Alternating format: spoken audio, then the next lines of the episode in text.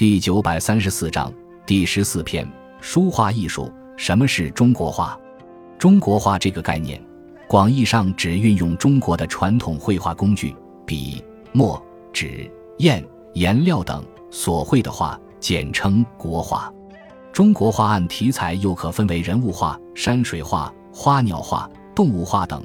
按使用材料和表现方法，主要分为工笔、写意和监工代写三种。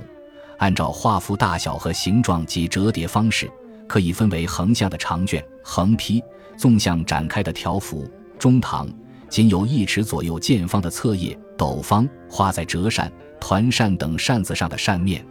中国画在创作上重在传达出物象的神态情韵和画家的主观感受，造型上讲求妙在似与不似之间和不似之似。对那些能体现出神情特征的部分，往往会采取夸张甚至变形的手法加以刻画，而不是追求实际的相像。在构图上，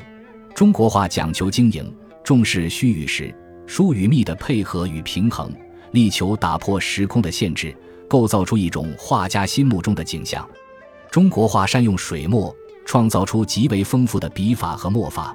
同时，墨还可以与色相互结合，形成墨色互补的多样性。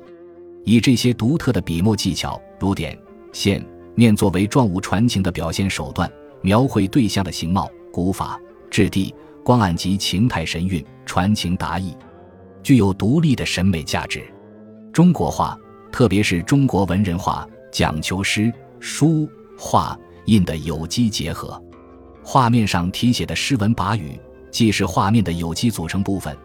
同时还能表达画家对社会、人生及艺术的思考和认识，在深化主题的同时，提升画作的文化品味。中国画在观察认识、形象塑造和表现手法上，与西方绘画相比，有着迥异风格和独特的艺术趣味。中国画对客观事物的观察、体认、再现，以及借物传情的艺术构想，渗透着画家的社会意识。使绘画具有相应的认识作用、教育作用和高度的审美价值，体现出中国人独特的思维方式、哲学观念和审美情趣。